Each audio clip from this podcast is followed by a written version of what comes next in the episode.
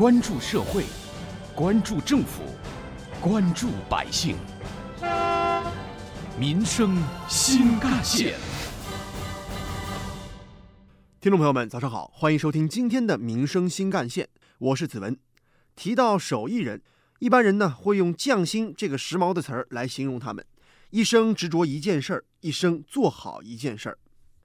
在打磨手艺的同时，更像是在雕琢着时光，延续着记忆。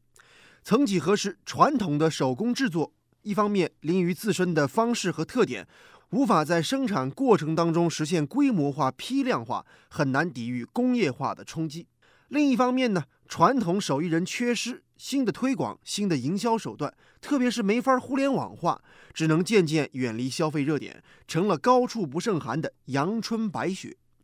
在工业化生产的大背景下，机械化、规模化大行其道，特别是流水线生产机器人发展的是如火如荼，机器的生产加工代替了人手的生产，曾惹来不少人的恐慌。但是如今，通过手艺直播这个非典型案例，我们似乎又看到了手工的价值和独特魅力。提起匠人，您会想起谁呢？是我在故宫修文物里边的文物修复大师们吗？还是？《舌尖上的中国》里手艺绝妙的大厨们呢？打开各种网络直播和短视频平台，您会发现，所谓匠人其实就在你我身边。他们可能是手艺深藏而不倾露的老邻居，也有可能是手艺代代相传的传统民间艺人，也有可能是不闻浮华世事、静心钻研的新一代年轻人。他们只在自己的一方天地里分享美好，欢迎同好。匠人并非造物者。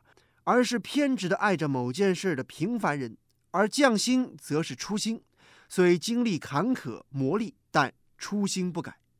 不论是几十年传承非物质文化遗产的技艺，还是刚刚入匠门的小学生，如今的匠人们、手艺人有了更多的展示平台。举个例子，咱们说说竹器。竹子是中国南方农家最常见的日常器皿，竹子有重量轻、柔韧性强等等优点。从篮筐、竹篓到门帘、凉席、竹椅、竹扇等等，家家户户可谓生活当中不可或缺。很多人第一次发现九零后编竹小匠人 @d 小宽做竹编，当时心中是充满惊喜的。一双与竹翻飞、灵巧动人的双手，会给你带来新奇的体验。完美的竹编渐渐形成于那双看上去并不太完美的灵巧之手。这份碰撞之中，小宽与传承上千年的古老技艺就这样融为了一体，成为了别样的风景。在小宽的视频当中，每一个镜头都专注于手和竹子的一来一往，从选材、开竹、过剑门、煮灭、染色，将竹子处理的每一个步骤都展示给您看。但是要知道，对于他来说，竹篾的加工工艺当中需要几十步，而每一步稍有不慎，手可能就会受伤。但是他总开心地说自己是竹编文化的脑残粉，越是困难，他越是要突破自己给大家看。他觉得肢体的不便并不会成为寻找梦想的阻碍，不要被某些缺陷蒙蔽了自己超人的才华。他的坚持同样也赢得了网友的尊重和鼓励。不少网友留言表示：“你努力的样子就是我们的榜样。”是竹音工坊的竹编手艺人小宽，然后今天呢，我给大家示范一下龟甲编的编织技法。这个龟甲编呢，是公认的在竹编编织纹样里面算最难的一种。然后龟甲编呢，它是三种不同方向的竹篾进行编织的，通过竹篾的染色呢，可以变成，可以编织出各种不同的图案。今天呢，我用这个两种图案，然后给大家示范一下它的起头和它的编织过程。其实，在小宽的心中，竹编制美，美在匠心传承。将这颗匠心加上年轻的理解，便成为了一个个新鲜灵巧、符合现代时尚审美的竹编铃铛、竹编发簪、竹编手提包和竹笋外皮小麻鸭等等新作品。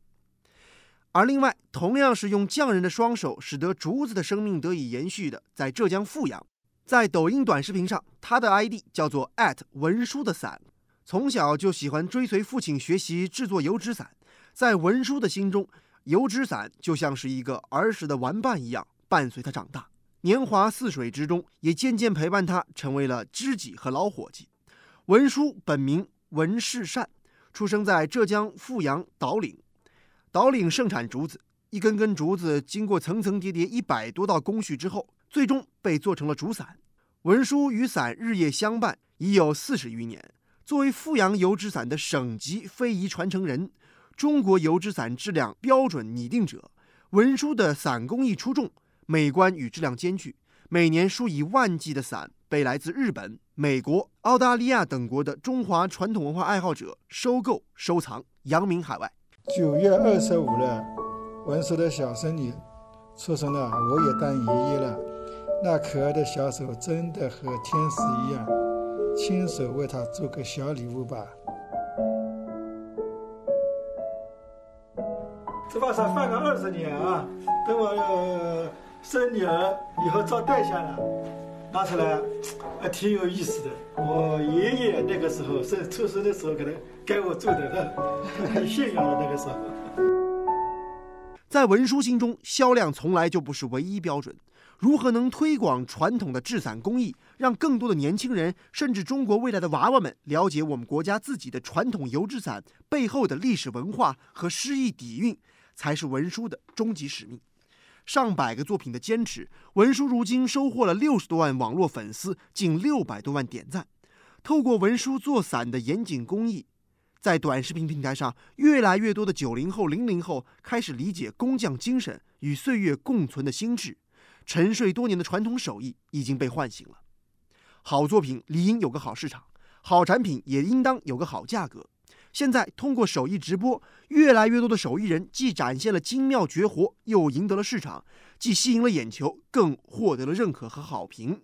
通过过硬的品质，促使了价值的回归，个性化的手工博得了应有的尊重。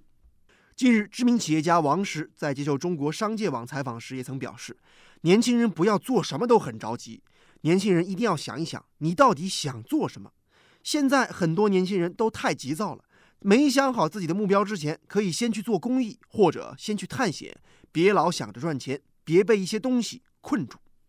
正如王石所说，这些慢慢来打造出来的工艺品，每一件都是非流水线的个性化的结晶，都传承着独特的文化密码、情感寄托。透过一件件作品，我们读懂了光阴的故事。不急躁，慢慢来，也成了不少手艺人的共同特点。挖掘新闻真相，探究新闻本质，民生新干线。根据知名电商平台近日发布的《二零一九年本地生活服务行业中小商户发展报告》显示，今年以来，平台用户在检索本地生活服务消费时，更多的用找手艺人取代了找店，并且以提前预约的方式进行消费。其中，美发师、美甲师和宠物美容师成为月环比增幅前三位职业，增幅均超过了百分之一百。手艺人在平台上直播自己的拿手绝活，既赚了人气，更赚了钞票。手艺的价值被不断放大，手艺人也得到了更多的关注和认可。目前，北京、上海等地的消费者已经可以在平台直接查询到海量手艺人的个人作品集和历史用户评价。在近三百个城市，宠物按摩、推拿等各类手艺人预订服务功能也陆续上线。这个方向则说明，随着本地生活服务需求从找店向找人的转变，消费者对于各种传统手艺和新兴手艺的需求也越来越大了，要求当然越来越高。手艺服务的市场潜力和增值空间也越来越大，一些服务将出现供不应求之势。另一方面，高精尖手艺领域本来就存在着人才匮乏、青黄不接的矛盾。所以，手艺服务或许变得更加的供不应求。在今年五月，国务院办公厅就印发了《职业技能提升行动方案》。方案提出，在全国各类企业全面推行企业新型学徒制、现代学徒制培训，三年培训一百万新型学徒。职工参加企业新型学徒制培训的，给予企业每人每年四千元以上的职业培训补贴。国家发展学徒制职业技能培训模式，体现了对于传统手艺、新型手艺人才培训的高度重视和大力支持。有关于我们今天关注的话题，不少网友的讨论也很热烈。比如说，网友四 B F 就说：“拜师学艺，永恒主题。当下有的年轻人太浮躁，只想着赚快钱，没有静下心来学习手艺。”网友梦溪出幽静则表示：“有一技之长的人，或许学问不高，但是一样不可或缺。另外，网友人民 WD 则表示，这可以有，靠手艺吃饭，凭本事挣钱，要点赞。有关于我们今天关注的话题，一起来听到的是本台特约评论员、资深记者叶峰老师的观点。手艺直播走红网络，我觉得不应该仅仅是看稀罕，更要对当下教育的导向进行反思。且不说人才的层面，单从人的成长之路来看，我认为并不是只有读上名牌大学才能成才，才算成才。一个人靠自己的劳动。哪怕是自己的手艺，既能为社会提供服务，也能使自己过上体面的生活，这就是社会主义的建设者和接班人的一份子。而在现实生活当中，唯高学历、唯高文凭、唯高分数的这种偏见，也影响着人们对这个社会分工的一种正确认知。事实上，职业学校毕业的学生能够。充分的发挥自己的特长，不去和别人拼自己的短项，而是发挥自己的特长，这既是一个人正确的发展道路，也是我们的教育应该倡导的方向。在这一点上，我们的教育行政部门、我们的教育机构当然应该有自己的坚守，有自己的定力。但同时，我们的社会也应该有更加全面和客观的对成才这个概念的正确认知。我们的媒体更应该去倡导正确的成才观。前段时间有人在争论着高端人口和低端人口，我觉得这是一种错误的认知。社会分工会越来越细，如果我们没有了所谓的低端人口，那么那些所谓的高端人口不得自己去干那些低端的活吗？这个时候他还能说他自己是高端的吗？我们对于每一份工作、每一份职业都应该有充分的尊重，都应该让这些从业者有自己的职业归属感、职业荣耀感和社会的认同感。正如叶峰老师所说，手艺加互联网模式创新拓宽了商家与手艺人的业务边界。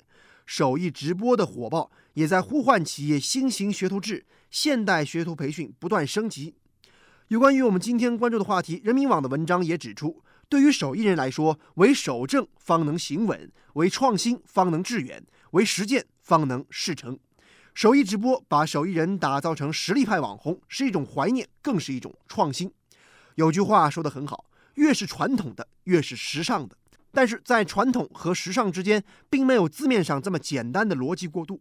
要实现真正的现实转换，必须要有实实在在的桥梁嫁接，必须要有贴合自身的创新和突破。